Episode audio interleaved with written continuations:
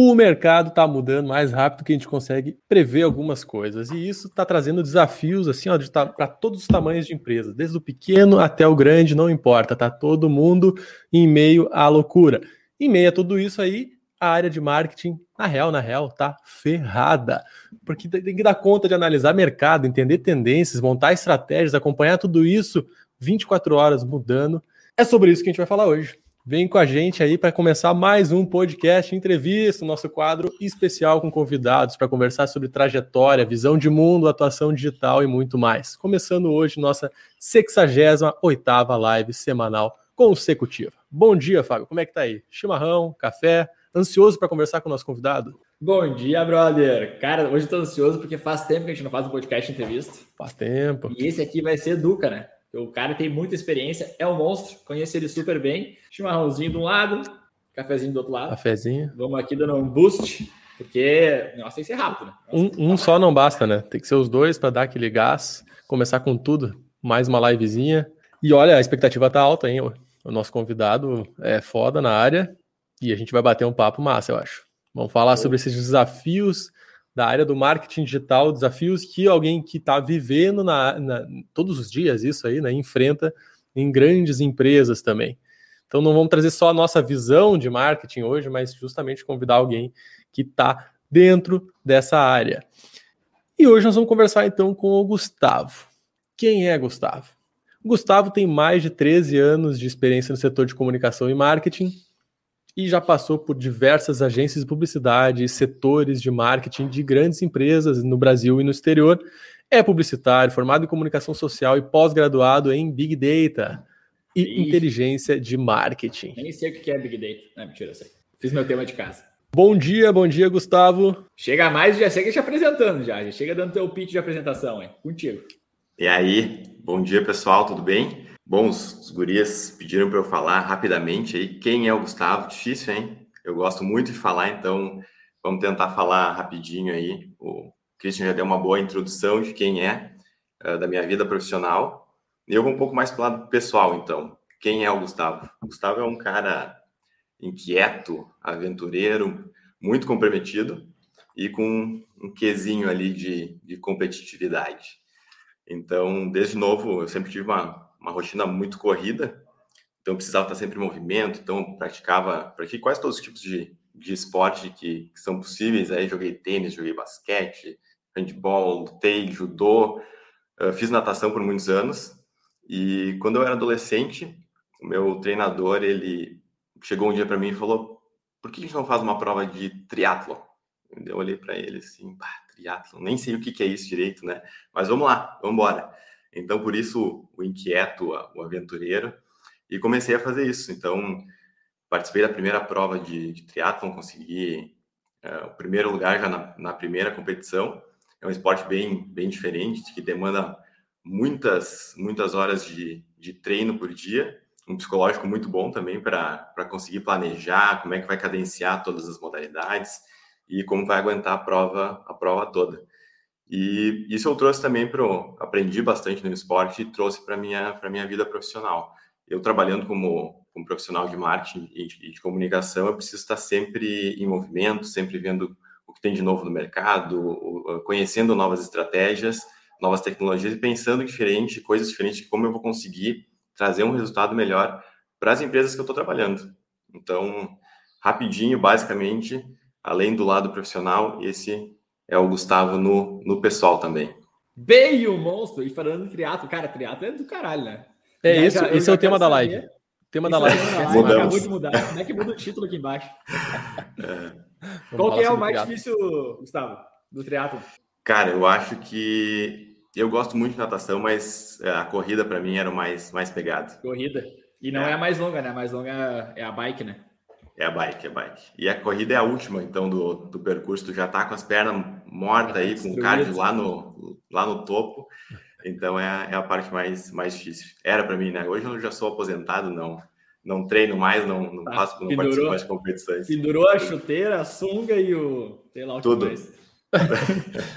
tá, e o que é mais difícil? Trabalhar com marketing ou, ou fazer o triatlon? Cara, é, é, muito parecido. Tem que se virar nos 30 e conseguir cadenciar e entender de várias, várias modalidades aí para conseguir atuar tanto no marketing quanto também fazer participar de uma prova de triatlon.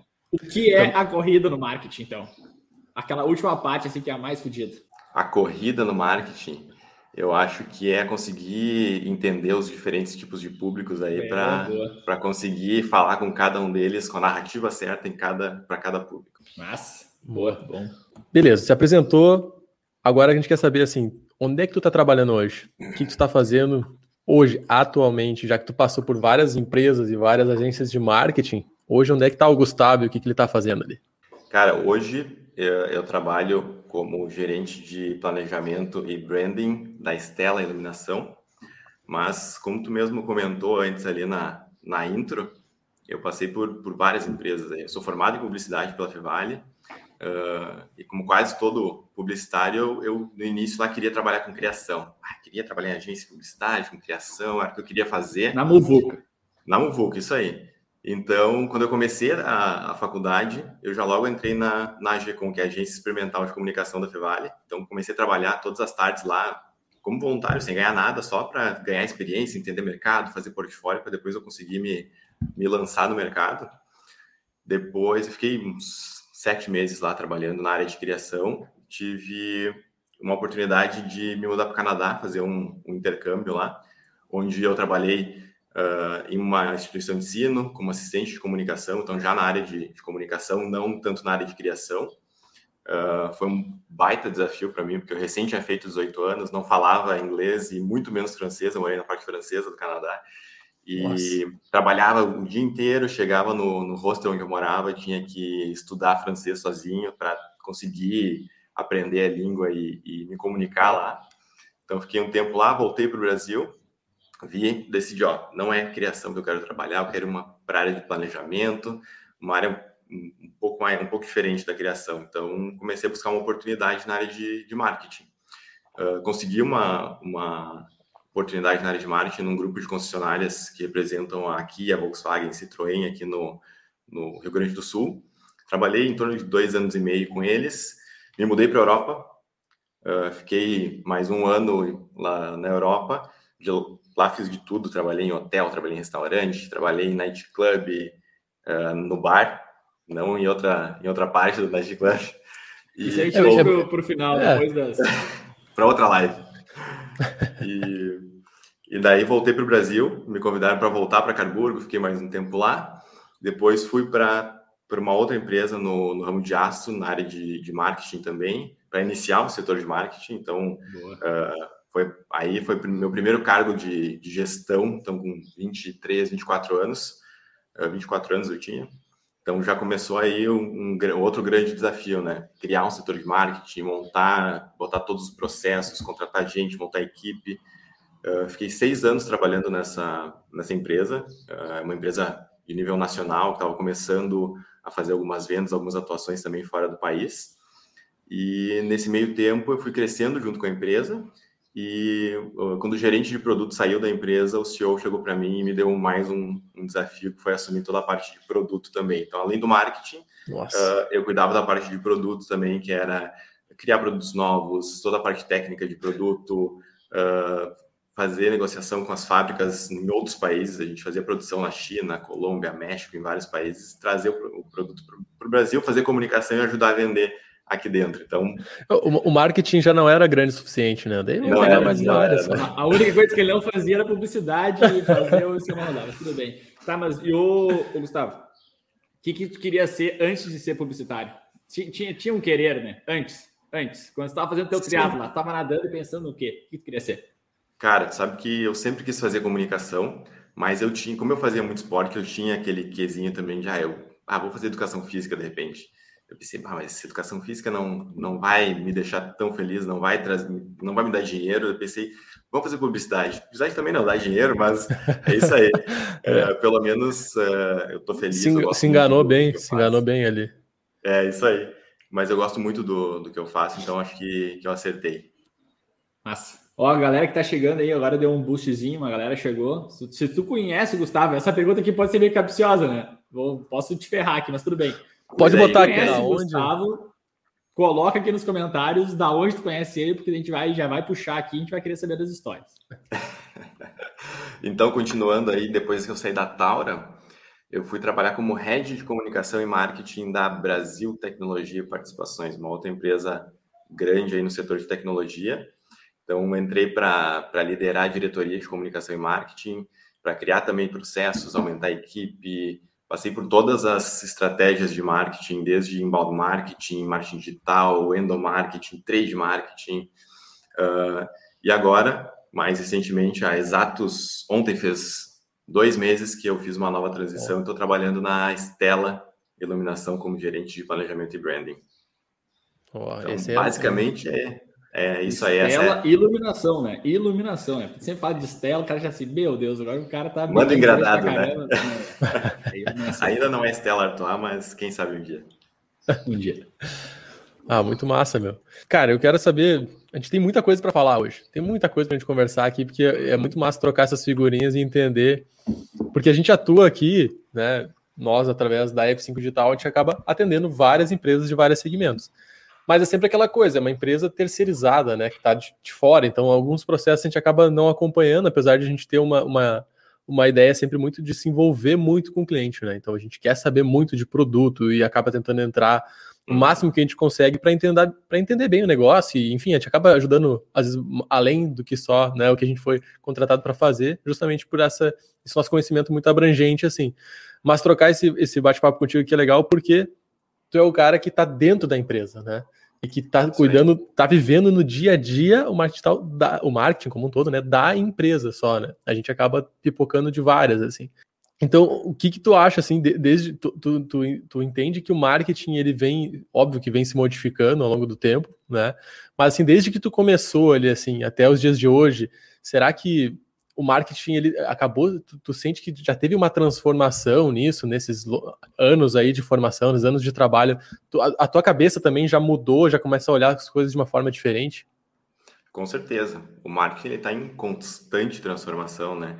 Ah, quem estuda, quem trabalha com comunicação já ouve falar de marketing 1.0, marketing 2.0, 3, 4, e hoje, com o avanço da tecnologia, com a pandemia, tudo isso que está rolando, já estão falando em marketing 5.0, né? Então, a gente teve a era da informação, onde os consumidores começaram a, a comparar preços, comparar um produto com outro. A gente teve o boom da internet, quando os consumidores ganharam, uh, ganharam voz, então, uh, eles ganharam poder de fala na, uhum. através da internet. Então, aí começa a necessidade das, das empresas entender os diferentes tipos de público e como a gente vai se comunicar com cada um deles. Então, nesse, nesse contexto, as empresas começaram a, a, se tornar mais humanas, a entender mais as pessoas, a criar produtos e serviços e comunicação mais personalizada para essas, essas pessoas, para esses públicos. E hoje a gente está vivendo aí um mundo hiperconectado, né? Não tem como, como negar isso. E isso faz também com que tudo mude. Ah, então, as pessoas elas recebem milhões de estímulos de diversas marcas por dia, e aí aparece mais um grande desafio do profissional de marketing, que é como uh, aparecer, como se tornar relevante para todos, para o teu público, já que ele está recebendo vários estímulos de muitas empresas Sim. o dia inteiro. Então, hoje tudo que, falando um, pouco de, de, desse mundo hiperconectado e já trazendo também para o Big Data, que é uma das áreas que, que, eu, que eu tenho formação também, uh, hoje a gente gera milhões de dados. Tudo que a gente faz está gerando dados. Eu indo da minha casa até o trabalho, através do meu smartphone, do meu carro, eu estou gerando dados. E em cima desses dados a gente consegue segmentar melhor cada tipo de público, as necessidades deles, quais são os hábitos de consumo desse, desse público, para poder clusterizar e depois criar propaganda realmente relevante para cada tipo de público. Né? Uh, vendo todo esse movimento aí foi por isso que em 2019 eu decidi entrar na SPM e fazer a minha pós-graduação em Big Data e Inteligência de Marketing. Né? Entender, uh, essa formação me, me, ajudou a entender melhor uh, como essa avalanche de dados, o, o que, que é essa avalanche de dados e como a gente pode utilizar isso para poder fazer propaganda. Então, através de ferramentas de inteligência artificial, de machine learning, como é que a gente pode organizar todo, toda essa avalanche de dados e utilizar isso para conseguir trazer mais resultado para a empresa. E isso aí é, é louco, né? Porque ao mesmo tempo que dá muita possibilidade e é muito para quem trabalha com isso é muito massa, assim, né? Estou ah, envolvido em muitos dados, tenho muita informação, muita coisa para analisar e tal. Ao mesmo tempo, isso é um desafio sem fim, né? Porque eu acho que a gente cada vez fica mais enlouquecido, assim, o que, que é relevante. É, acaba se perdendo no maluco, dados. Né? Exatamente, é. tem que cuidar para não ficar maluco, porque é muito dado, é muita coisa. Tem que gostar de número, de gráfico, de planilha Excel, de BI para poder trabalhar com isso. Mas quando tu entende a importância disso e, e, entende como utilizar algumas ferramentas, acaba ficando um pouco mais tranquilo, uh, menos maluco e, e, muito mais vantajoso aí para os resultados que, que tu vai trazer para a empresa. E não existe, né? Não existe marketing sem dado, né? Hoje, uhum. Claro que sempre foi assim, né? Sempre teve marketing. Eu, eu, costumo falar que marketing digital é o marketing aplicado no digital, né? Claro que ele te dá várias possibilidades e tal, mas a essência do marketing ali é a mesma, né?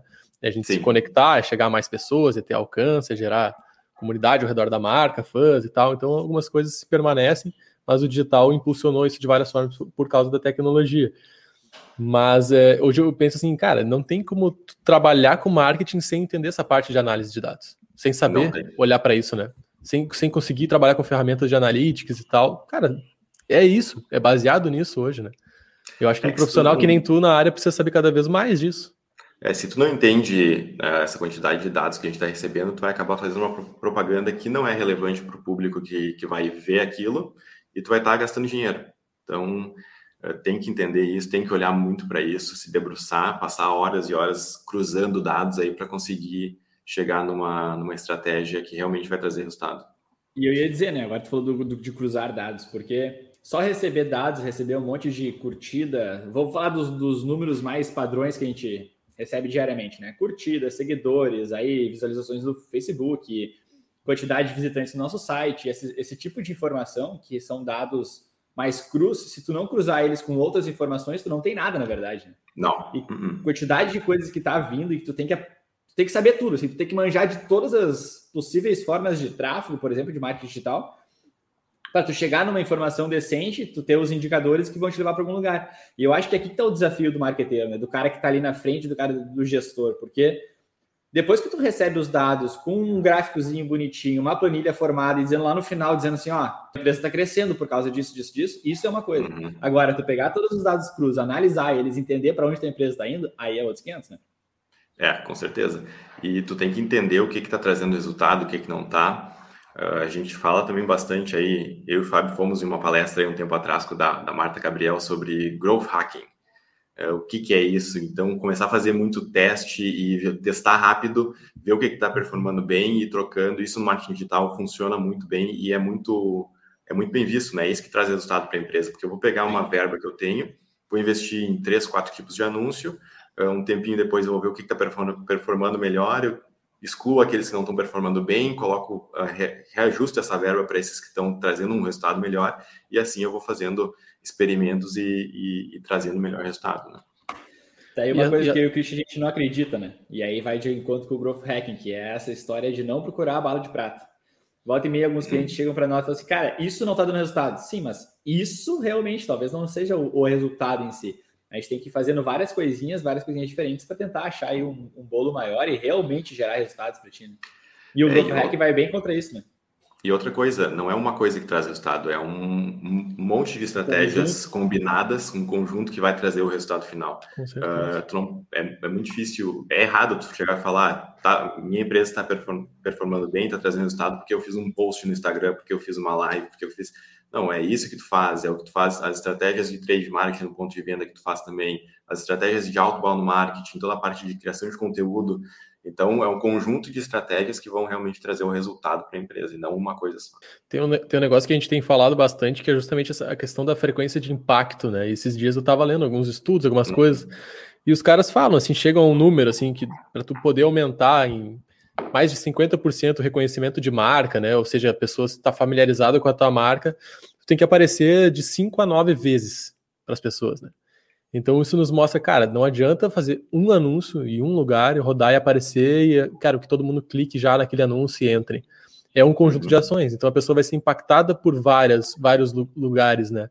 E aí entra justamente essa coisa de tu trabalhar é, multicanais, né? Óbvio, nesse conceito de omnichannel, tarará, mas uhum. ter multicanais de, de trabalho para tu poder impactar as pessoas de várias formas. Se tu tá é preso, às vezes, só num Instagram, numa ferramenta assim, que é da modinha agora, tu só tem uma via de impacto, né? Mas tu uhum. tem várias vias, tu tem os e-mails, tu tem os leads, né? Tu tem um grupo no WhatsApp, tu tem vários canais para conseguir impactar as, as pessoas é, de várias formas, né? E aí tu aumentar esse reconhecimento de marca e conseguir fechar mais vendas, né? E não só a frequência, a quantidade de vezes que tu aparece para os clientes, eu falo bastante dentro da empresa, a gente precisa ser relevante. É, Sim. Eu prefiro aparecer três vezes com uma relevância certa para aquele público do que eu aparecer nove vezes com, de repente, não, um conteúdo não tão relevante. Claro. Então, relevância acho que é a palavra certa aí para o marketing. A gente tem que estar sempre sendo relevante para o público para conseguir atrair ele. Antigamente a gente só tinha mídias pagas, né? Então, tu, por exemplo, tu queria Sim.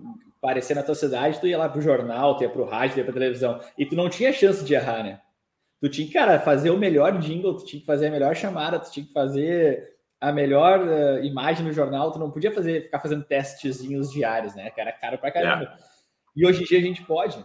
Então isso também, agora tem os, os, dois lados, né?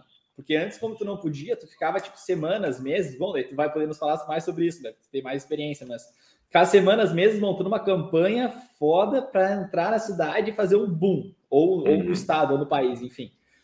Aí hoje em dia, como tu tem umas redes sociais, a vida, por exemplo, e agora eu vou subir a régua aqui porque a quantidade de vezes que tu pode aparecer para o teu público é muito grande, as pessoas acabam se perdendo. Porque tu pode fazer uhum. tanto teste que aí, e aí? Começa a fazer teste banal que não leva a nada, e aí tu só tá produzindo material, e aí a produção normalmente é pesada, né? Ou às vezes tu paga ainda pessoas para te ajudar a produzir as imagens, os criativos, os vídeos. E aí? O que, que, que, muda, né? No final das contas, isso não, não, não muda nada nesse sentido, porque realmente, dependendo do que tu fizer de, de ação publicitária, não, não, tu não vai conseguir coletar dados, ou às vezes em ferramentas que não, não te dão as, os dados necessários para tu entender o que está acontecendo. E aí, então esse equilíbrio vai ser importante. É, e tu falou agora em, em coletar dados. Uh, isso também é um grande desafio aí. Como eu vou coletar dados no, no marketing digital é muito fácil de fazer isso, né? Tem várias ferramentas que tu pode coletar, analisar dados. Mas no outbound marketing, no, no marketing offline, como é que tu vai coletar dados? Eu vou botar um outdoor, uh, um frontlight na, na rua, eu vou fazer um anúncio. Como é que eu vou saber se esse anúncio está trazendo resultado para mim ou não? Então, existem algumas estratégias também que tu pode fazer. Ah, eu vou colocar um número de 0800 para o pessoal ligar, uh, que vai ser, ele vai estar só naquele anúncio daquele jornal. Então, eu consigo medir a quantidade de retorno que eu tive de, de clientes ou de possíveis consumidores naquele canal, naquele meio de comunicação. Eu posso colocar um QR Code em um outro anúncio para conseguir medir Sim. se as pessoas estão uh, entrando, se ele está trazendo um retorno para mim. Então, uh, esse paralelo aí entre o marketing digital e o marketing offline e conseguir gerar dados dos dois lados e cruzar para conseguir fazer uma estratégia omnichannel e, e fazer transmídia, cross-mídia, uhum. é, é, bem, é bem complexo, assim, tem, tem bastante coisa para testar aí, mesmo eu... no, no offline.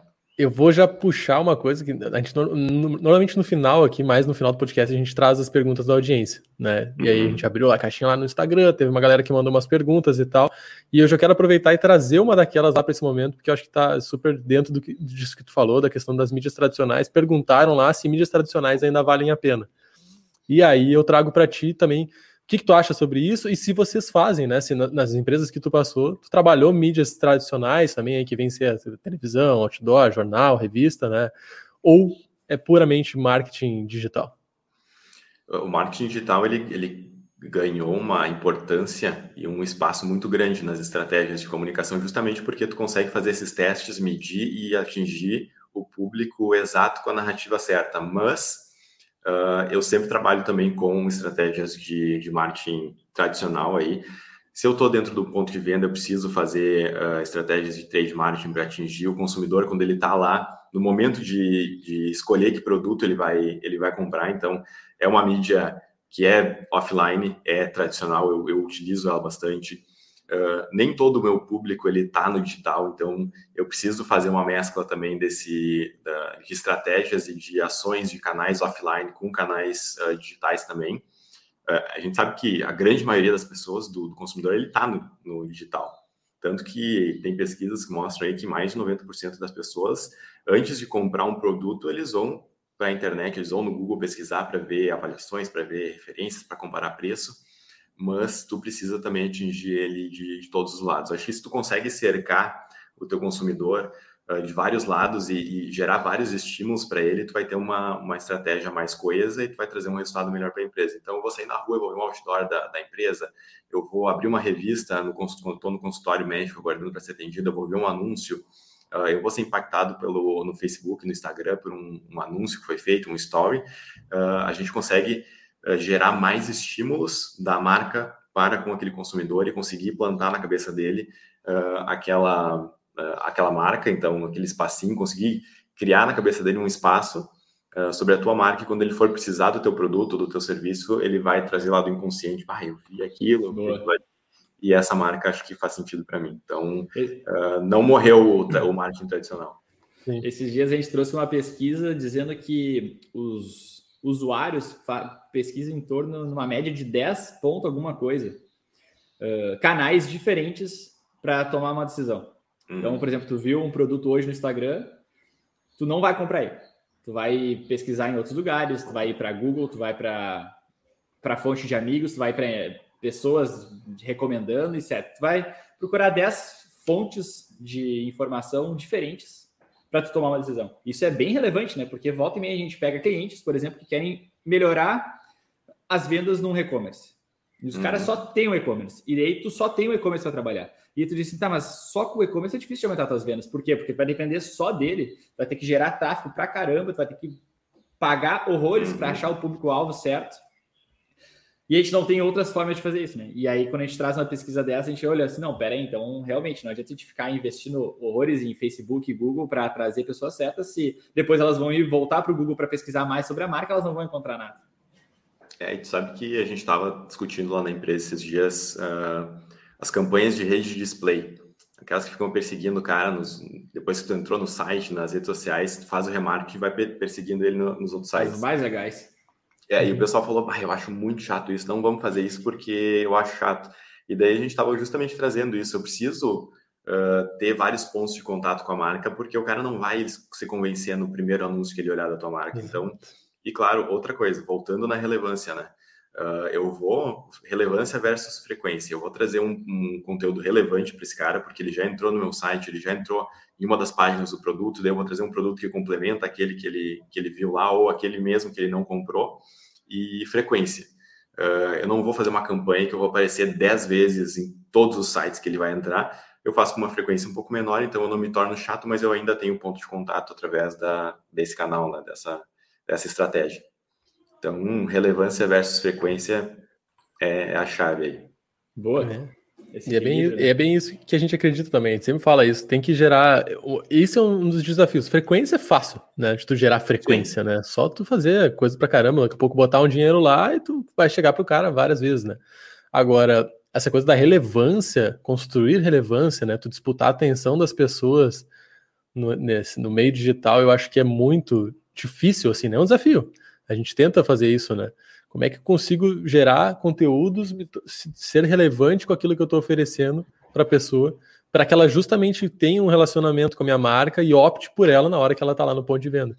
Né? Esses dias, esses dias um cara, eu acho que foi numa aula do, do MBA que eu estou fazendo também, e o cara disse assim, cara, que PDV, né, investir em PDV, que daí é a parte lá na hora lá, não, hoje já quase não tem mais muito sentido, no, porque o cara já chega com a decisão muitas vezes tomada ali. Claro que depende muito da marca, né, do, do setor, do segmento e tal. Algumas vezes, óbvio que vai fazer sentido tu investir ali. Ele tentou dar uma generalizada, né? Que as pessoas estão tomando uhum. a decisão de compra antes, então ela já chega focada na marca que ela quer, justamente porque essas marcas estão conquistando espaço na vida delas, né?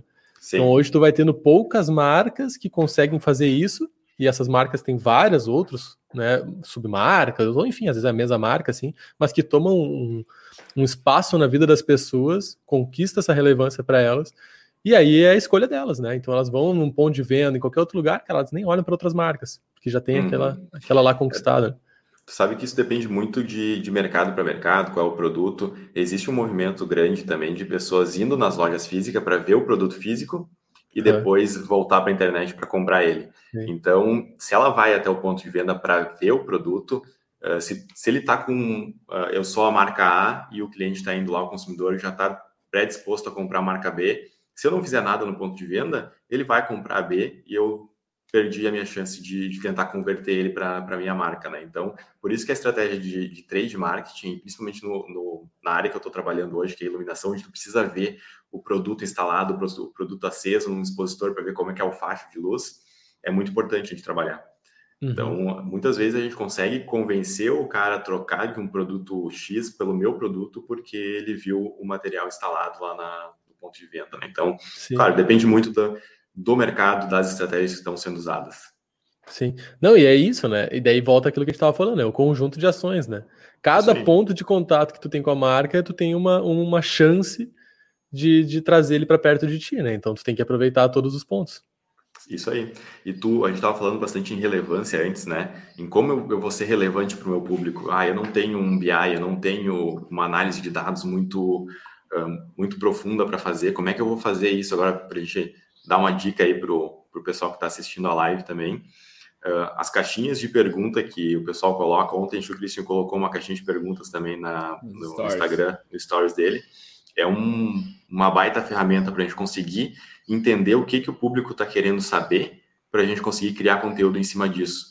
E eu comentei isso lá na empresa esses tempos também, uma das, uh, das pessoas que trabalha lá comentou, tá, mas eu vou fazer isso, parece que eu não sei o que, que eu. Uh, eu não sei sobre o meu mercado, eu não sei sobre a empresa, eu preciso perguntar para outras pessoas o que, que eu devo fazer. Daí eu comentei, mas a gente está hoje na, na era da cocriação, né? A gente Sim. precisa que as pessoas uh, trabalhem em conjunto para conseguir uh, ser mais relevantes. Então, eu colocar essa caixinha de perguntas no story do Instagram, eu vou conseguir gerar uma quantidade de dados aí, saber entender o, o, o meu consumidor e o que, que ele está querendo saber para depois eu conseguir fazer um conteúdo mais relevante para ele, mais focado nisso. Então, não precisa ter um grande investimento em, em, análise de dados, em Big Data, em Power BI, essas coisas assim, essas ferramentas para conseguir fazer isso. Uma simples caixinha de pergunta no Instagram já pode ajudar bastante as empresas. Isso, isso é legal, porque eu, eu falo, a gente tenta fazer isso sempre nas nossas lives e nas aulas que a gente dá, assim, que é simplificar, né? Porque uhum. a gente pode entrar num nível de sofisticação aqui gigantesco, com várias ferramentas, integração, tá, tá, um monte de coisa. Mas, cara, tem sempre os primeiros passos que tu pode dar de uma maneira muito fácil, né? E Sim. às vezes os primeiros passos estão. As pessoas não querem, às vezes, né? Assim, não, não, eu quero, sabe, eu quero uma coisa mais. Se eu vou largar, já quero largar com uma coisa sofisticada, e acaba não fazendo, né? Uhum. E isso que tu falou é legal porque às vezes é o mais óbvio, né? O primeiro passo, às vezes, é o mais óbvio. Eu não sei gerar relevância para meu público, eu não sei o que, que ele quer pergunta para ele. Né? tipo assim, é a coisa mais básica que a gente tem é pergunta para o teu público Exatamente. o que, que, ele quer, o que, que ele quer saber, o que, que ele quer ouvir. E aí, tu tendo essa premissa, bom, caixinha no, ali, chamando as pessoas, fazendo, entrevistando as pessoas, marcando uma call para falar com a pessoa, só nessas, nessas coisinhas de tu perguntar, tu já vai ter muito insights para tu produzir conteúdo e produzir é. todas as coisas, né? E isso não diminui a tua empresa, isso na verdade aproxima a tua empresa com o teu público, né? Porque tu tá tentando entender ele, tá conversando com ele, tá abrindo um canal de duas vias para tu conseguir ficar mais próximo dele. Ah, essa história aí de usar essas ferramentas do Insta a gente fala bastante também para nossa galera, porque cara, o Instagram não para de criar ferramentas para tu te relacionar com o teu público. Uhum. E aí esse, essas dicas práticas, meu, parece ser muito assim, cara, mas porque, mas meu, isso faz muito sentido, isso te aproxima com a galera, com o teu público, com os teus usuários, e aí a gente começa a falar um pouquinho de Instagram também, né? Sim. Até onde esse relacionamento com os teus usuários, através de um, Instagram, por exemplo, com a tua marca e não com o teu pessoal, ou com o teu pessoal e não com a tua marca, uh, é importante hoje em dia. E aí, talvez a gente poderia até puxar agora com a ideia de pandemia, né? O que, que mais mudou no teu trabalho em relação à pandemia? Assim, intensificou alguma parte, alguma, alguma área? Cara, eu a pandemia foi e está sendo muito ruim para muitas pessoas, né? Uh, tanto na vida profissional quanto na vida na vida pessoal. Eu na vida profissional, na hora que estourou a pandemia, eu estava trabalhando na numa empresa de tecnologia, então os primeiros meses de pandemia aí era uma empresa de tecnologia e conectividade. Todo mundo começou a usar conectividade, a fazer mais lives e aumentar a banda de internet. Então a empresa, os primeiros meses de pandemia, cresceu mais de 40%. Então foi um boom aí e a gente tinha que correr atrás e conseguir falar com esse público, entregar tudo que, que eles estavam necessitando naquele momento, né?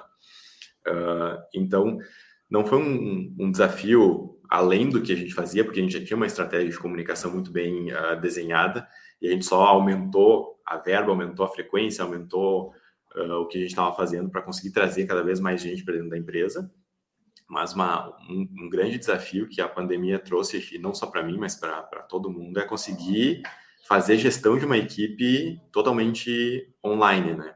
Longe.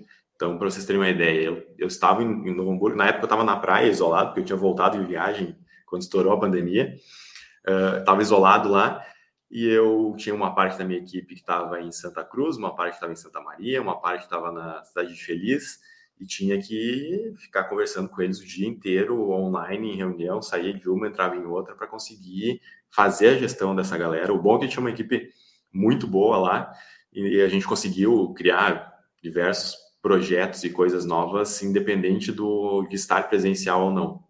Então a pandemia trouxe esse desafio, mas que a gente conseguiu até que tirar de letra aí. Se antes a comunicação era uma habilidade importante, hoje em dia, através quase só de reuniões online e tal, meu, se tu não uhum. soubesse te comunicar, tá fudido. É verdade. E tu tem que ser cada vez mais assertivo na comunicação, né? Porque tu passa uma orientação, tu conversa, faz uma reunião com a tua equipe e tu não tá em loco vendo se eles estão fazendo da maneira que tu imaginou, da maneira que tu orientou. Então, uh, isso é muito diferente. E eu não, não posso ficar o dia inteiro uh, vendo o que eles estão fazendo no computador deles, né? Nem, nem é saudável isso, nem para mim, nem para eles. Então, é tu conseguir te comunicar bem de uma forma certeira para que eles cheguem no resultado que, que todo mundo precisa, né? O papo tá muito bom, mas eu vou fazer o seguinte: vou chamar a vinheta para a tela. Vamos de vinhetinha, vinhetinha do Shima. Gustavo, a gente quer saber um pouco mais. A gente falou bastante sobre marketing, sobre área profissional, beleza. Mas a gente também quer saber um pouco mais de ti. O que te torna esse profissional, né? O que te torna profissional capaz de lidar com esses desafios no dia a dia. E uma das coisas que é mais importante, assim, a gente gosta muito de, de perguntar aqui, é a questão da rotina. O que que te coloca, né? Qual que é a tua rotina no dia a dia, desde a hora que tu acorda, qual a primeira coisa que tu faz, se toma um café, se não toma, se tem horário de almoço, o que que é a tua rotina que te deixa essa pessoa capaz de tocar todo esse desafio que tu tem nos dias aí? Cara, até dois meses atrás a minha rotina era bem maluca.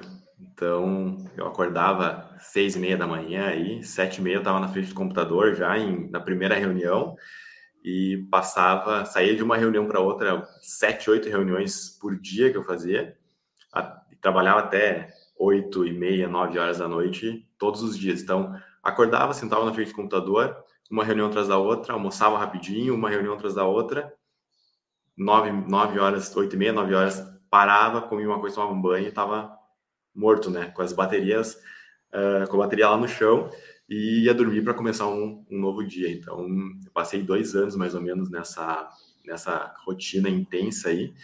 E eu vi que não não estava sendo sustentável, não estava sendo saudável. Começou a pegar também a questão de saúde por conta disso. Sim. E daí eu dei uma desacelerada uh, bem bem intensa também, porque eu gosto muito de estar tá sempre fazendo cursos, uh, consumindo conteúdo na internet, no YouTube. Eu consumo, consumo muito conteúdo no YouTube, no LinkedIn. Uh, e eu não estava conseguindo nem fazer isso. Então era só trabalho o dia inteiro, trabalho, trabalho, trabalho. E isso acabou, como eu disse lá no início, o profissional de marketing tem que estar tá sempre se atualizando, vendo o que está vindo de novo, estratégia nova, tecnologia nova, para conseguir estar tá, tá, tá no hype aí, fazendo o que, o que precisa ser feito. E na rotina que eu estava antes, eu não conseguia me, me, atualizar como eu, como eu gostaria. Então, acabei uh, desacelerando, uh, concomitou com a mesma, uh, o mesmo momento que eu estava trocando de, de empresa.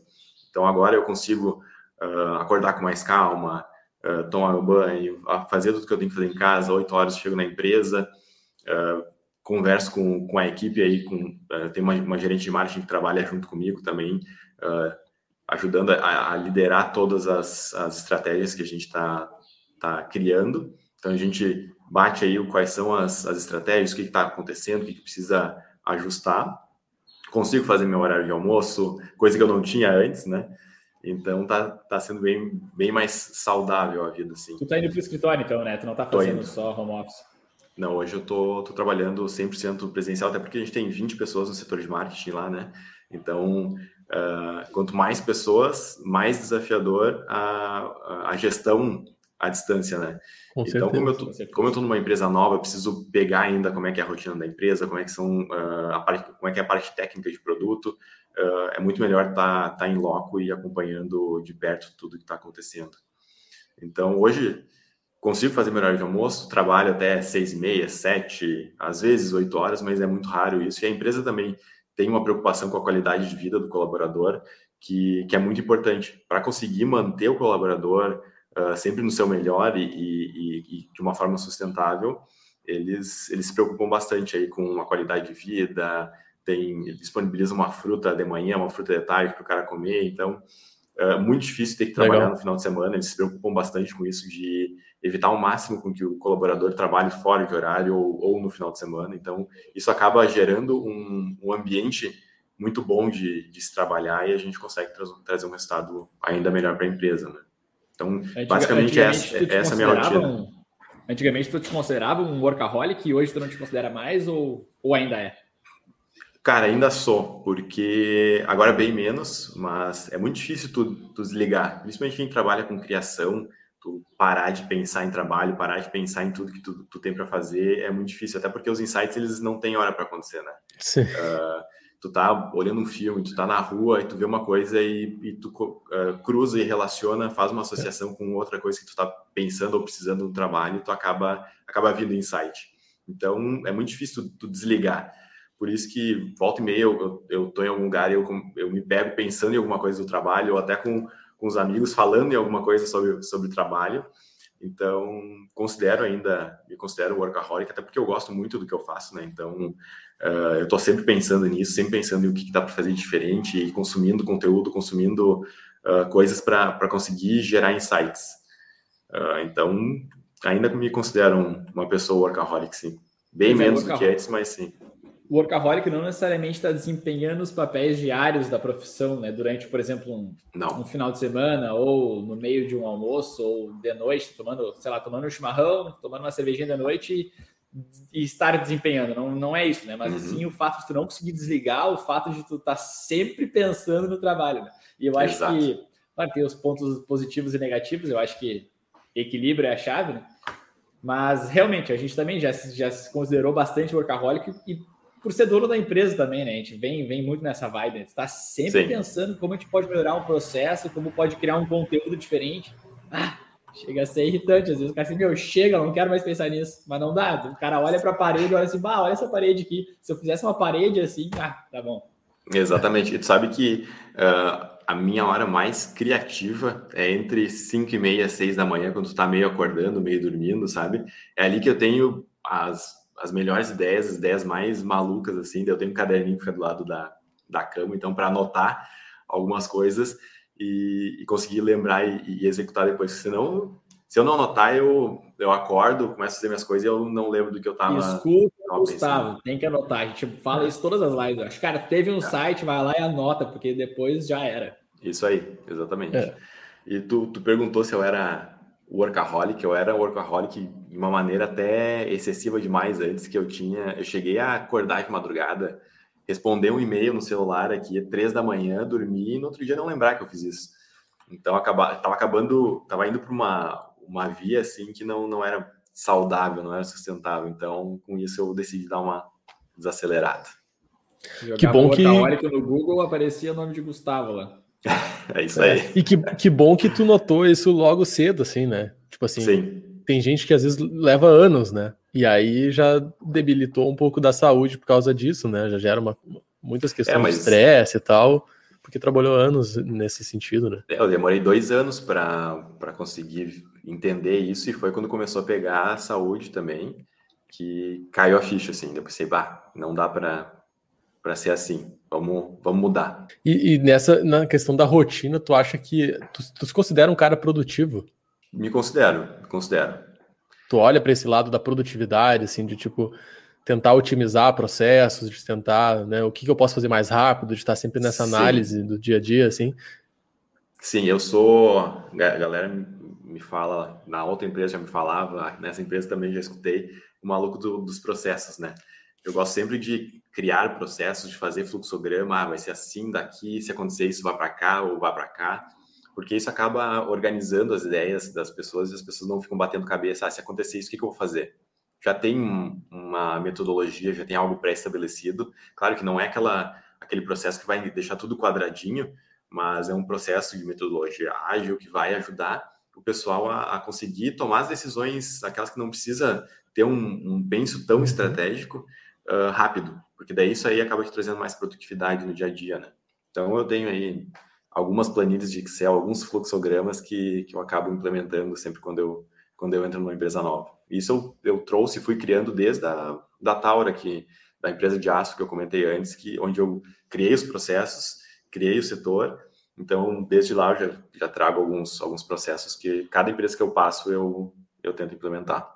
Eu acho, Fábio, que tu podia puxar uma. Algum, a galera foi comentando ali que conhecia o Gustavo. Acho que tu podia puxar algumas pessoas Isso. que comentaram de onde é que conhecia o Gustavo aí.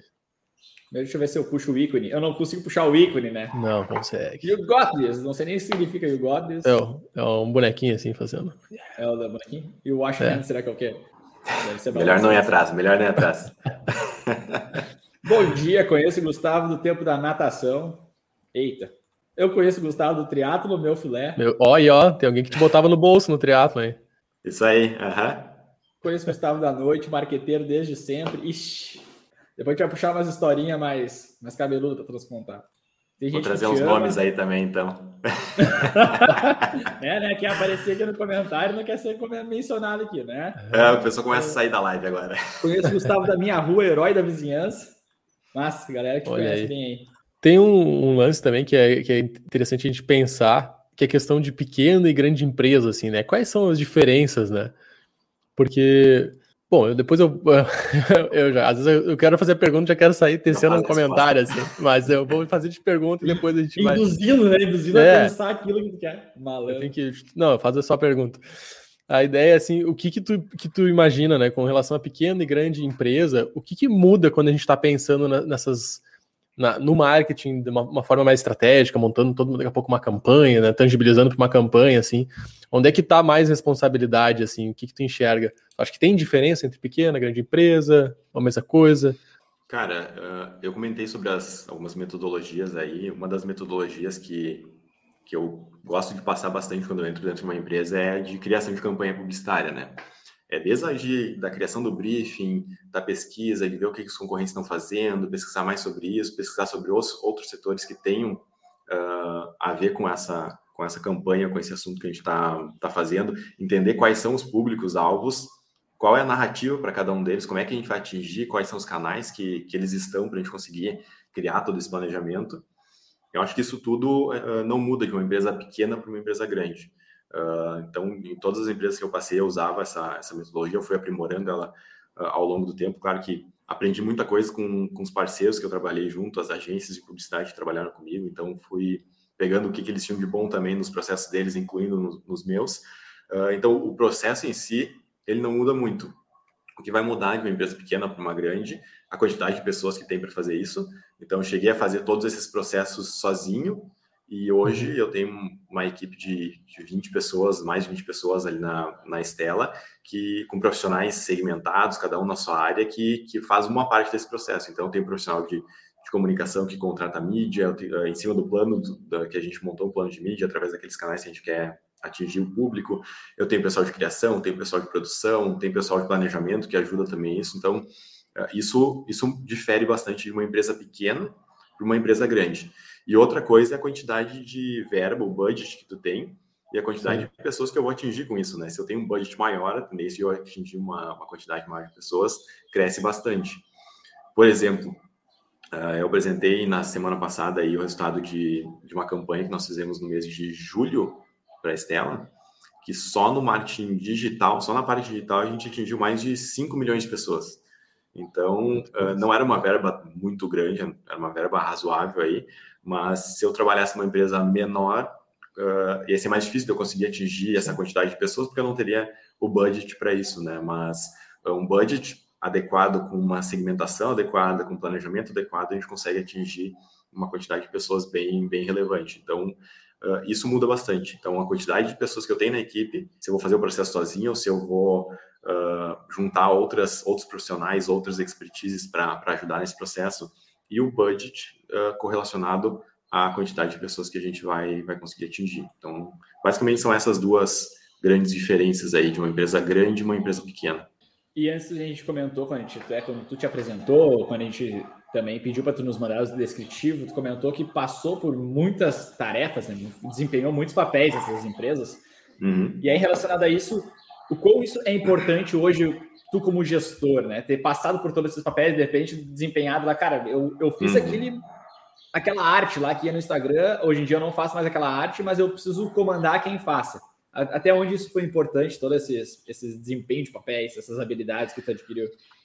Cara, eu, eu acredito que para um profissional de marketing ele ser completo, ele precisa entender de todas as áreas, de todas as estratégias, desde o endomarketing, do trade marketing, do marketing digital, do branding, uh, para conseguir juntar todas essas estratégias numa, numa campanha e trazer resultado para a empresa, né?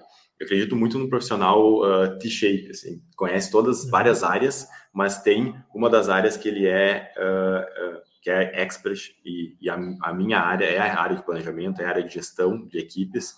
Então eu conheço bastante sobre todos, todas as estratégias. Eu sei o, o que, que pode fazer, quais são as estratégias que vão usar, o que resultado que isso vai trazer. Mas na, não sou muitas vezes o cara que vai lá e coloca a mão na massa de botar o anúncio no ar, de criar o anúncio, de contratar a mídia. Então, por isso que é bom ter uma equipe como a que eu tenho hoje, com pessoas que, que são experts na, nas outras áreas. Uh, então, eu consigo montar o planejamento uh, junto com eles, apresentar para eles, eles também refinarem esse planejamento e a gente conseguir trazer um resultado melhor para a empresa. Então, conseguir passar por todas essas áreas e, e, trabalhando em empresa pequena, tu tem que entender muito dessas áreas para que conseguir fazer, porque é, é tu sozinho. Uh, acho que me ajudou bastante. Só, né? Exatamente, me ajudou bastante a a, a fazer com que eu vire esse profissional de shape que eu comentei antes. Isso é uma das coisas que a gente, a gente também já falou várias vezes, assim, né? A, que hoje não tem, né, cara? Tu tem que ter, um, tu não pode ser só um, um, expert, né? Só um especialista em uma área e tu não, e tu tá, né, tipo assim, com a visão míope ali, tu não enxerga todo o processo, né? Uhum. Cada vez a gente precisa entender um pouco mais as outras áreas que tem, né, que tangibilizam a nossa área e tal. A gente precisa, principalmente se a gente vai entrar num cargo de gestão e tal, tu vai ter que conhecer mais, né, áreas. E isso é importante até para a gente fazer conexões, né? Então, Exatamente. essas conexões que tu tem às 5 e meia, 6 horas da manhã, às vezes, muitas vezes é porque tu tem uma vasta, um vasto vocabulário, assim, né? Que a gente fala em várias áreas aqui, e tu consegue conectar essas coisas e gerar, às vezes, coisas que são específicas da tua área. Então, acho que isso também é, é uma coisa que eu e o Fábio defendemos, assim, bastante. A gente não pode só ficar míope na tua área, né? Ser um especialista muito foda, mas só sabe daquilo, mas também tu não pode ser só generalista. Assim, assim ah, eu sei de tudo um pouquinho, mas eu não sei aprofundar nada. Não, cara, tu tem que ter as duas coisas. É um equilíbrio isso aqui, né? Tem uma área que tu vai se tornando expert naquilo, e até para essa questão de, de, reconhecimento como pessoa, né? Ser reconhecido pelaquela área e tal, isso também é, importante, né? A gente bate bastante nessa questão do personal branding também, de tu fazer a gestão uhum. da tua marca pessoal, se tornar conhecido como profissional e tal, tu tem que ter uma área de, de especialidade para fazer isso mas Sim. sempre aumenta também a tua expansão em cima, porque daí acho que se torna um profissional mais completo, né? E Isso tem aí. uma habilidade que é difícil de medir, né? Tipo assim, até tu, tu ter alguma experiência com a pessoa, por exemplo, eu já conheço o Gustavo há bastante tempo, eu sei que ele é assim. Se chegar uma pessoa hoje do meu lado, eu precisar entrevistar essa pessoa, é difícil de medir essa habilidade, né? A habilidade de fazer essa, essas conexões, essa habilidade criativa de, de juntar coisas e montar algo novo, né? É difícil é, isso. Por isso que o, marketing pessoal também é uma estratégia que, que todo mundo tem que desenvolver. Tem, independente se tu trabalha com comunicação ou não, tu conseguir se vender, tu conseguir fazer aquele pitch rapidinho para a pessoa que está tá em contato contigo, para tu mostrar por que tu veio, por que, que tu, tu existe aí na, no mundo profissional, no mundo pessoal, é, é muito importante. Então, recomendo aí para quem não, não fez algum curso de marketing pessoal, faça que ajuda e abre muitas portas. Boa. E, e, e para quem está começando agora, quem quer começar hoje na área de marketing, quais são. Ah, eu ia pedir quais são as habilidades, mas aí tu vai ficar 20 minutos aqui falando de habilidades. Né? Mas aí pontua umas três, umas mas, três assim, é. habilidades de agora, 2021. Profissional de marketing 2021. O que, que precisa para trabalhar contigo? Bem, agora sim. Eu acho que precisa ser muito curioso, tem que estar sempre buscando coisas novas, precisa ter muita empatia também, entender como é que são esses tipos de, de público para conseguir criar uma narrativa, para conseguir se comunicar com eles, então tu se colocar no lugar dele, entender o que, que ele passa, quais são as dores dele, para conseguir criar uma coisa que realmente vai, vai ser relevante para ele, é muito importante. Uh, então, curioso, empatia e, e, muito comunicativo. Não adianta tu trabalhar comunicação e não ser comunicativo, né? Acho que é uma das premissas aí de, de quem trabalha. Eu, eu sou uma pessoa que gosta muito de falar, se deixar, a gente fica aí três horas na live aí falando. Infelizmente não dá, porque eu tenho logo mais uma, uma reunião marcada já, mas uh, tem que ser comunicativo também. Então, acho que essas três Olha habilidades só, precisam. Cara. A gente não, não tinha conversado sobre isso, tá, pessoal? Não tinha. Oh. E aí, aí, quando a gente conversa sobre as habilidades de. o Fábio vai falar exatamente o que eu ia falar. Vai. Então fala. Então pode falar. Não, tu ia falar do soft skills. Ia falar skills. Ah, porque quando eu fiz a pergunta para o Gustavo, eu queria que ele me falasse assim: ah, eu quero um gestor de tráfego, uma pessoa que saiba clicar nos botões, eu quero uma pessoa que. Uh, técnica enfim, lá. Técnica. E aí ele me veio com curioso, empático e comunicativo. Assim, Porra, meu, para. Então, tipo assim, sai da faculdade, vai lá só se tornar uma. Sei lá, vai fazer que faculdade que te ensina a ser esses negócios? Não tem? Não tem? Eu acho que atitude vale muito mais do que a expertise. A expertise tu vai criando ao longo do tempo também. Hoje, quando eu, eu tô buscando uh, gente nova, e eu tô com três vagas abertas aí na empresa, então quem tá procurando emprego, me oh. manda currículo aí que, que a gente tá, tá contratando. Eu olho muito mais a atitude da pessoa, de como ela é, do que realmente uh, o que, que ela sabe fazer. Claro que isso vai depender muito do tipo de cargo, se é um cargo uh, mais estratégico, um cargo uh, de alta liderança, precisa já ter uma expertise formada, mas se é um pessoal que está entrando já na, na, na, comunicação, eu prefiro muito mais atitude do que experiência. Muito Boa. bom. Gostei, e, é, e, e, é, isso que a gente nota nos, nos profissionais de hoje, nas empresas de hoje, né? É essa busca muito mais por essas soft skills que a gente fala, que são uhum. também é difícil de medir isso, né? Mas são não habilidades técnicas, né? Não é, é aquela coisa que tu não consegue colocar no teu currículo, né? Não consegue colocar lá, ah, eu sei mexer no Photoshop, ah, eu sei fazer Sim. produção, sabe? Ah, eu sou comunicativo, né? Tá, mas o que, que é isso? Então é, é difícil de a gente é, conseguir olhar para isso e entender, mas ao mesmo tempo é o que eu acho que os profissionais hoje têm mais buscado, e ao mesmo tempo é o mais difícil, né? Então, esse é um, esse é um detalhe também que fica de dica para as pessoas, né? Desenvolver essas habilidades, né? Quando eu, às vezes eu vou, eu vou participar de. Tem vários professores, meus ex-professores de faculdade e tal, que às vezes me chamam para bater um papo com a turma, assim, né? Para falar, vou, vou, por exemplo, numa cadeira de gestão do design lá, de projetos. Tem um professor que sempre me chama para bater um papo sobre empreendedorismo, né? Mostrar como é que é mercado. E aí eu falo para eles isso, assim, de que, cara, eles têm que aproveitar na, na faculdade mesmo, na universidade, para desenvolver habilidades. E não só ficar né, consumindo conteúdo, consumindo conteúdo que está sendo passado ali, que é nessa coisa mais técnica, mas justamente tu desenvolver algumas habilidades de networking, de comunicação, né, de saber liderar pessoas. Essas habilidades vão te levar mais longe depois. A técnica tu vai pegar sempre ao longo da vida, tu vai ter tem que estar tá sempre, né? Ainda mais a gente que vem da área do marketing e por exemplo, o Fábio que vem da área da TI também, cara, o que tu aprende numa coisa daqui a dois, três anos já mudou, né? Então tu vai ter que ter sempre em constante evolução nessa parte mais Exatamente. técnica. Mas a outra, mas a outra habilidade soft skill é uma coisa que é, é, como se tu fosse somando, né? A cada coisinha que tu vai botando, tu desenvolve ela que tu não regride mais, digamos assim, né? Então tu vai se tornando cada vez melhor naquilo ali, como se estivesse empilhando coisas ali dentro, né? Isso aí. Fechamos assim, então, é nóis. não, não eu, que, Fala aí, Fábio. Puxa. Não, pode puxar. Não, eu quero eu puxar. Mais, mais comentários sobre a faculdade, mas pode ir para a próxima. eu queria, eu, não, eu queria puxar de novo o assunto que o, que o Gustavo falou no início da, da pós dele, né? Da questão do ah, an, análise de dados e BI, porque eu acho que isso é uma. Isso é algo que a gente tocou ali no início, né? Mas que eu acho que vale a gente dar uma aprofundada, porque as pessoas também não conhecem muito isso. Sim. O que, que é BI? Análise de dados é mais, mais lógico, assim, apesar de a gente poder uhum. explicar um pouquinho mais. Mas o que, que é BI? O Sem BI, usar verdade, termos técnicos. Te vira. o BI, na verdade, é uma ferramenta que vai ajudar a gente a, a, fazer a análise desses dados, a cruzar todos esses dados, né? É, como eu comentei antes, a gente recebe uma avalanche de dados o tempo inteiro. Então, é dado de venda, é dado de comportamento de consumo, é comentário, é like nas redes sociais. Como a gente vai analisar tudo isso? Então, a gente tem que trazer para dentro de uma ferramenta onde, onde é, é mais fácil a gente conseguir fazer esses cruzamentos e mais fácil a gente conseguir apresentar isso de uma forma visual, uh, onde eu bato o olho e consiga uh, ver um gráfico ali e tomar uma decisão rápida. Então, uh, muitas empresas que eu trabalhei trabalhavam com BI e a gente tinha televisões aí espalhadas pela empresa passando os números em tempo real. Então, a gente conseguia ter insights em cima desses números ou estava passando para ir para a cozinha ali, olhava um número que estava na, na televisão, ah, mas tem alguma coisa errada, esse número está caindo muito ou está aumentando muito, o que está acontecendo? Então, tu consegue, através do BI e dessas, desses gráficos, uh, dessas imagens, tomar decisões mais rápidas e mais assertivas também, né? Em, re, em resumo, que... seria quase que colocar indicadores em painéis, assim.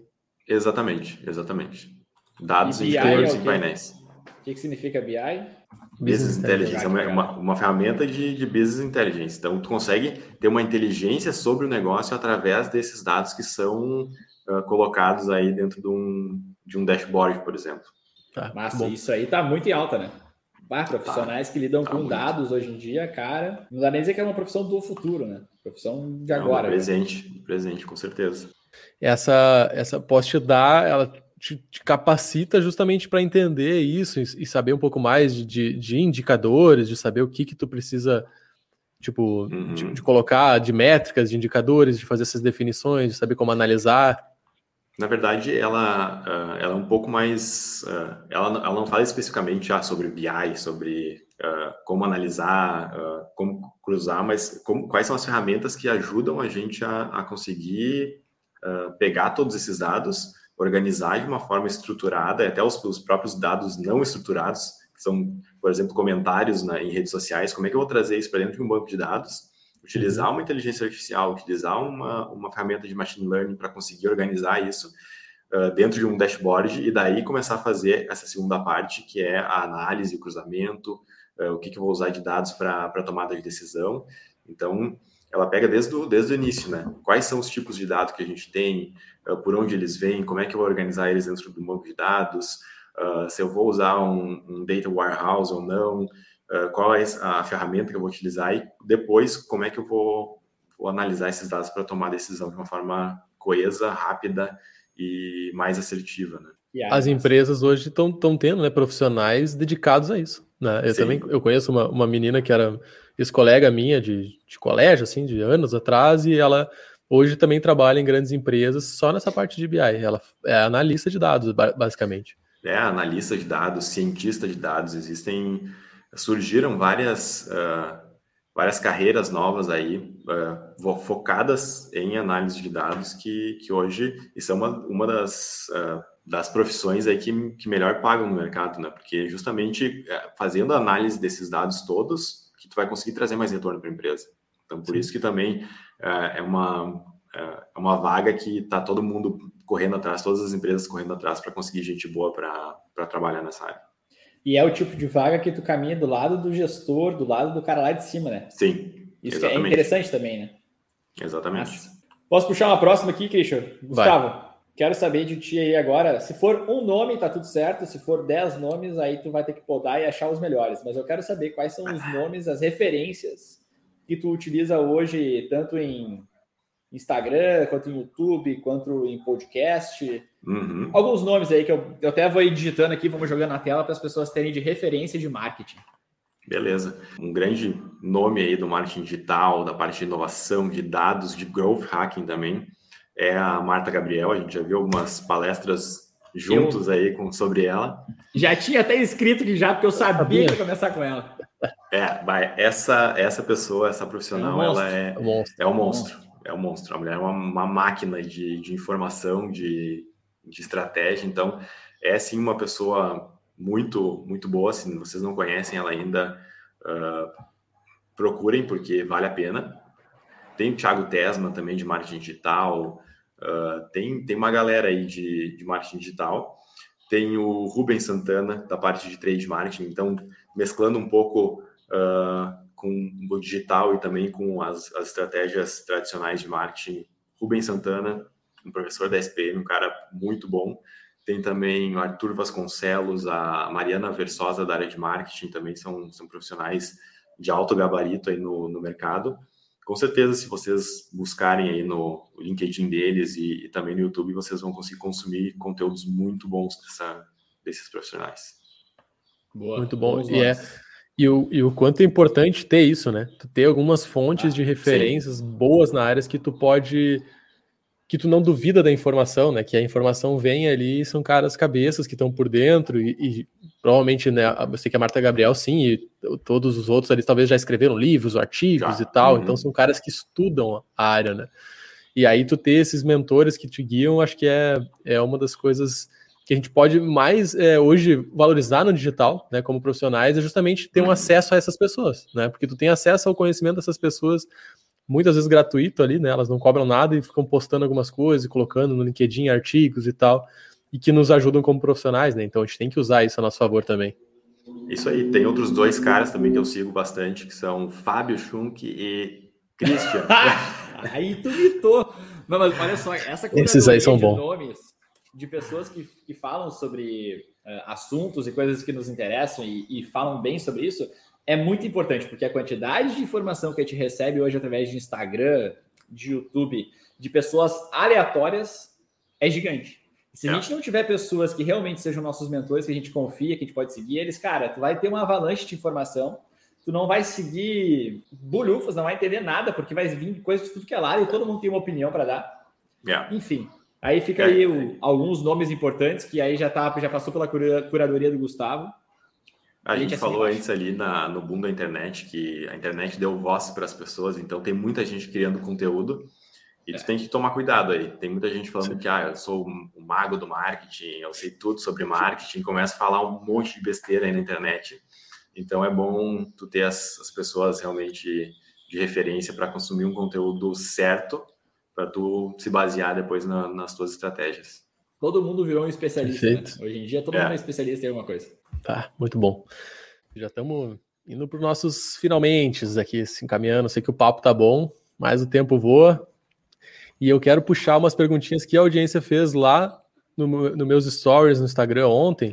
Uma delas eu já trouxe, né, que foi justamente a questão das mídias tradicionais, né? Então tu já respondeu essa dizendo que, que sim, né? Vocês utilizam e que é importante a gente ter isso, né, na, nas campanhas como um uhum. todo. E aí tem uma outra perguntinha aqui que fizeram, que eu trouxe ela e vou também dar uma complementada, que é o seguinte: perguntaram se ainda vale desenvolver um plano de marketing completo, né? No sentido de que, cara, hoje as coisas mudam tão rápido. Uhum. O que vale hoje numa semana, às vezes na outra semana já mudou. Então se, se pergunta muito, né? Até com relação a, a, a, negócio, né? Ah, vale a pena eu estabelecer um plano de negócio, sabe? Montar todo o Canva da minha empresa, definir missão, valores, se daqui a um mês o negócio já mudou, já tem crise, já não, sabe? As coisas já tá. Então, se, se hoje se questiona muito, né? Esse nível de planejamento que vale a pena ter, é, que antecede as ações, né? E aí eu queria ouvir de ti, assim, o que, que tu acha sobre isso, né? Se vocês montam, se tu como profissional monta esse plano de marketing todo, se vale a pena fazer isso ou como é que tu acompanha isso aí? Com certeza, vale uh, fazer ainda, até porque tu comentou antes ali em valores. O valor da empresa, os valores não mudam, uh, a essência da empresa não muda. Então, tu ter isso muito bem desenhado facilita bastante para tu tomar algumas decisões. E indo agora para planejamento de, de comunicação e marketing, também é muito bom tu fazer uma base, até porque algumas coisas mudam muito rápido, mas outras não mudam tão rápido assim. Então, tu conseguir fazer um, um, plano com uma base, entendendo os teus públicos, entendendo quais são os canais que eles estão. Claro, tu vai atualizando isso ao longo do tempo. Tu não vai montar um plano de marketing, largar para a equipe, ó, façam isso e cruzar os braços aqui. Tu está sempre analisando o resultado, fazendo teste, como a gente comentou antes, para ir ajustando uh, esse, esse plano ao longo do, do tempo, né? Então, de semana a semana, de mês a mês, a gente faz pequenos ajustes no, no plano de comunicação e marketing. Mas eu acho muito importante, eu, é uma das coisas que, que eu faço em todas as empresas que eu, que eu passei, principalmente nessa aqui, que é a, o meu cargo é de gerente de planejamento uh, e branding, que é realmente Aí, fazer... se não fizer um planejamento. Fazer os planejamentos, eu gosto muito de usar MindMeister para fazer mapa conceitual, legal, planilha legal. Excel, tenho milhões de planilhas de Excel aí, Uh, então, tem que fazer esse, esse, planejamento básico e depois ir fazendo o controle e manutenção dele ao longo do tempo. E o que é que é considerando hoje de pequeno, médio e longo prazo? É, um curto, um curto prazo aí é diário. Tu tem que toda hora estar tá vendo como é que teu público está reagindo ao que tu está colocando nas redes sociais, por exemplo. Se está gerando comentários, uhum. tá, se o comentário é bom ou não é, se está gerando like, se o anúncio que tu colocou, uh, verba, está performando bem. Então, o, a curto prazo, tem que estar tá sempre olhando. Teu, tem um profissional de, de marketing digital dentro da empresa que está toda hora olhando o gráfico, olhando para ver como é que está performando todos os tipos de anúncios, se eu vou tirar um pouco de dinheiro daqui e botar lá. Então, esse é o curto prazo médio prazo é como é que o público está aceitando esse, eh, essa campanha ou essa comunicação que tu está fazendo para eles, e a longo prazo é esse plano de, de marketing, uh, a base mesmo, né? Eu quero chegar a tantos, uh, a, a, tanto de audiência, eu quero chegar nesse resultado, eu quero vender tanto sobre desse produto aqui. Então, tu ter a base e tu ir ajustando ao longo do, do tempo aí, com essas visões de curto e, e médio prazo. Tá, isso vai ser um ano, isso vai ser seis meses, esse planejamento mais longo? Cara, eu, eu gosto de fazer planejamentos de um ano, uh, pra, porque de um ano para o outro eu sei ah, o que, que deu certo, o que, que daquele uhum. do ano anterior que eu sei que vai ter no próximo ano, então eu tenho aí um calendário de ações e coisas que foram feitas no, no último ano e que a gente vai repetir no próximo. Tenho isso estruturado, mas a, a estratégia que a gente vai utilizar para cada ação dessas, ela vai se modificando ano a ano. Então, eu gosto de fazer um plano anual, até para fazer um, um plano orçamentário também que tem que entregar. Em empresas maiores trabalham com plano orçamentário, então tem que falar: ó, eu vou uhum. ter 10 milhões de, de budget de investimento no ano e eu vou distribuir nessas estratégias ao longo desses meses aqui. Então, tem que montar isso e tu vai ajustando ao longo do, do tempo. Então, um ano Perfeito. e diariamente, semanalmente, quinzenalmente, mensalmente, a gente vai analisando os, os resultados e fazendo os pequenos ajustes necessários. Boa, ótimo. Massa. Muito massa. E a outra perguntinha que eu vou falar aqui também é o seguinte: se uma empresa precisa estar tá sempre investindo em tendências de plataformas, então aí, pegando um gancho né, do TikTok, por exemplo, surgiu o TikTok, a empresa precisa se jogar no TikTok e investir um esforço lá dentro para conhecer, para estar tá sempre no hype, surfando, ou não? Ou espera maturar? Como é que tu enxerga isso aí? Eu acho que depende muito da marca, muito da empresa, muito do público.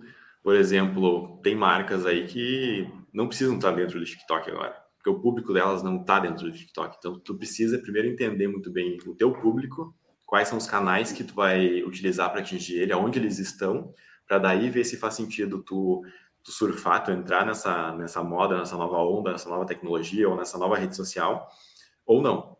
Então, não é uma regra, ah, saiu uma nova rede social, todas as empresas têm que ir para lá. Não, acho que tu precisa analisar muito bem qual é o público que essa rede social está tá trazendo, está atingindo, para daí ver se faz sentido com o teu planejamento. Mas eu acho que isso aí que tu falou agora é importante, né? Porque para tu analisar, tu precisa saber que a plataforma existe, qual é Sim. o público que ela está atingindo. Precisa conhecer ela. Exatamente, eu acho que aqui tá aí, aí tá o, o ponto, é. uh, como é que eu posso dizer, tipo assim, uh, o ponto principal, crucial, talvez, porque crucial. crucial, porque cara, beleza, tu não precisa saber que o Clubhouse bombou e hoje em dia não tá mais bombando tanto. Mas tu precisa saber que ele existiu, qual que é essa plataforma, como é que ela funciona, o que, quem é que está lá dentro. E uhum. Eu acho que isso é importante, porque, cara, isso vai fazer parte da tua estratégia no futuro, ou, ou não, né? Eu acho que isso é mais importante. O mínimo de é análise tu tem que ter, né? É, é aquilo que a gente ligado. comentou antes, né? De tu tá vendo qual é o movimento do mercado, quais são as novas ferramentas, tecnologias que estão surgindo. Não necessariamente que tu vai usar todas elas, porque são muitas ferramentas, Uh, mas tu tem que conhecer uh, as principais e, e, escolher, pensar aí qual é a estratégia, qual é a tecnologia que tu vai usar para trazer o melhor resultado para tua empresa.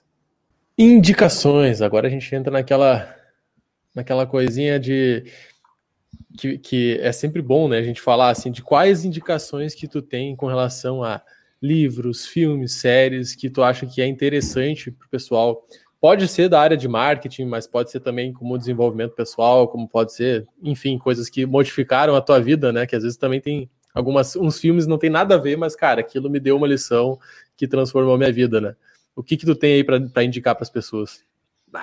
É, eu sou meio ruim para nome de filme, de lembrar nome de filme, mas é, tem aquele, acho que é o Dilema das Redes que tem na, na Netflix. Uhum. Então, quem não, não assistiu esse é, esse conteúdo ainda vale a pena assistir para entender toda essa mudança, tudo que impacta a parte de dados, fala muito de dados, fala muito de, de rede social, de marketing digital, então é um bom, é uma boa, uh, um bom conteúdo para se ver. tem também um próprio livro da, da Marta Gabriel aí, que é Marketing de Otimização de Buscas, alguma coisa assim. Ela tem um outro também de, de marketing, marketing na, na era digital, que é, que é muito uhum. importante. Uh, Rubens Santana tem um livro muito bom que ele escreveu sobre trade marketing. Então, é, é um conteúdo também legal para quem, quem trabalha e tem, tem que colocar essa, essa estratégia de, de trade marketing para rodar nessa, na sua empresa. E eu consumo muito conteúdo no, no Instagram, no Instagram não, no LinkedIn. Eu sou muito mais do, do artigo do que do livro. Uhum. Então, acho que uh, os artigos trazem uma, uma informação mais prática para quem quer consumir bastante conteúdo, mais atualizada, trazem dados, trazem resultados, trazem cases. Então, eu gosto muito de, de ficar zapeando aí no, no LinkedIn e ver o que, que o pessoal está tá buscando, está tá apresentando de, de material.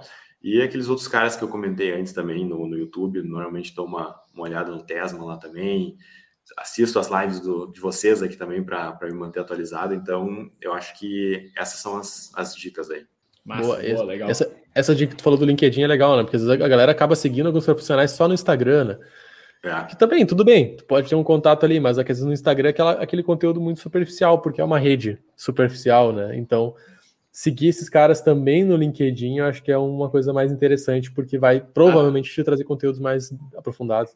Com certeza. Até isso que o Gustavo falou agora de, de ler as coisas do LinkedIn é importante, porque volta e meia a gente pensa que LinkedIn é uma rede social apenas de jobs, né? Então, é candidato a vaga, ou uma empresa está procurando algum candidato e etc. Cara, LinkedIn está voando e eles tiveram um crescimento bem grande agora na pandemia, né? Porque a galera está começando a olhar é, a, a, cansar, na verdade, do Instagram, por causa da quantidade de publicidade que tem lá, quantidade de anúncio, tu tá sendo bombardeado o tempo inteiro, muita mimimi, mimimi. E o LinkedIn não, né? Parece que o LinkedIn, quando a galera vai pro LinkedIn, dá uma filtrada e tu traz um assunto mais, mais qualificado, com um, é, exatamente. Uma, mais embasado, sei lá. Então o LinkedIn é, é bem interessante. E aquela dica que a gente comentou antes, cuidar com quem tu segue também, né? Porque tem muita gente criando conteúdo não só no YouTube, no Instagram, mas no LinkedIn também. Uhum. Então, cuidar com o que, que, que, que tu está consumindo lá, que tem muita os, gente falando. Os especialistas estão no é, LinkedIn Exato, exatamente. Frase final. Imagina que tu está num, num cenário futurista aí e que tu consegue agora fazer um pause no planeta Terra.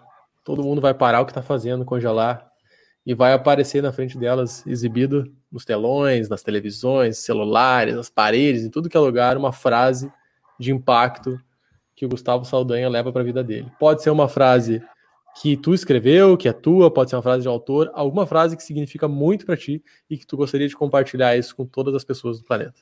Difícil resumir tudo isso em, em uma frase, não, não tem uma frase pronta para falar, mas uma coisa que eu levo bastante aí para a minha vida pessoal e profissional é para frente e para cima sempre.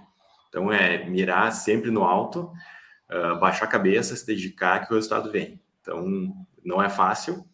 Uh, muitas vezes a gente vai, vai errar também, só que tem que. É isso aí, é assim que é o processo. Tem que errar rápido, aprender, botar na bagagem esse, esse erro aí para não, não fazer, não acontecer de novo, não errar da, da mesma maneira e continuar para frente, sempre para frente, para cima. Acho que essa, Boa, essa é a frase aí. Tu, não, tu acredita não, não que... necessariamente o erro vai fazer isso aqui com a tua vida, né? O erro pode não. ser que uhum. joga para cima, joga para cima. É uma escadinha, né? Uma escadinha. Tá sempre crescendo. Ótimo. E, tu, e com essa tua frase, tu acredita então que a gente tem que mirar longe, pensar Sim. grande, sonhar grande. Com certeza. Aí uma, uma, uma frase clichê uh, é, é o meu trabalho, pensar pequeno e pensar grande, né? Então, vamos pensar grande que o resultado vem maior ainda. Ah, legal. Boa. Show. Muito Fechamos nossa, nossa podcast entrevista com o Gustavo Saldanha, o monstro do marketing. Massa, gostei. Gostei do papo, falando muita coisa, cara, muito legal, muito legal mesmo. Falando sobre muitas coisas muito relevantes aqui para a área de, de marketing hoje e coisas que as pessoas, né, quem está atuando, quem é um profissional da área de marketing, acho que tem que saber disso tudo que a gente conversou, mas às vezes também que o nosso público às vezes é muito também galera profissional autônomo, né, que está tentando uhum. entender um pouquinho de marketing para conseguir usar no seu negócio, né, empreender através disso também. E a gente acaba tentando trazer esses, essas, esses desafios, essas coisas para tentar de alguma forma mostrar para essas pessoas também, né, outras outros viés todo para eles olharem para é bem isso que tu falou, né? Tem muito profissional às vezes defendendo só lá, tá dentro do Instagram, produzindo conteúdo, não sei o que. Cara, marketing é muito mais do que isso, né? Uhum. Então a gente tem que cuidar para não cair nessas armadilhas, né? De entrar só na plataforma e achar que aquilo ali vai salvar tudo. Existem outras coisas que a gente pode olhar. Então, o objetivo de a gente trazer esse bate-papo aqui é justamente abrir esse horizonte, né? Mostrar, cara, olha só, tem tudo isso aqui para tu dar uma olhada e tem outras coisas que podem te levar mais longe do que isso que está todo mundo fazendo. Então, eu acho que valeu muito esse bate-papo aqui com o, a frase do Eduardo Fleck, mire na lua, mesmo que você erre, cairá entre as estrelas. Olha só.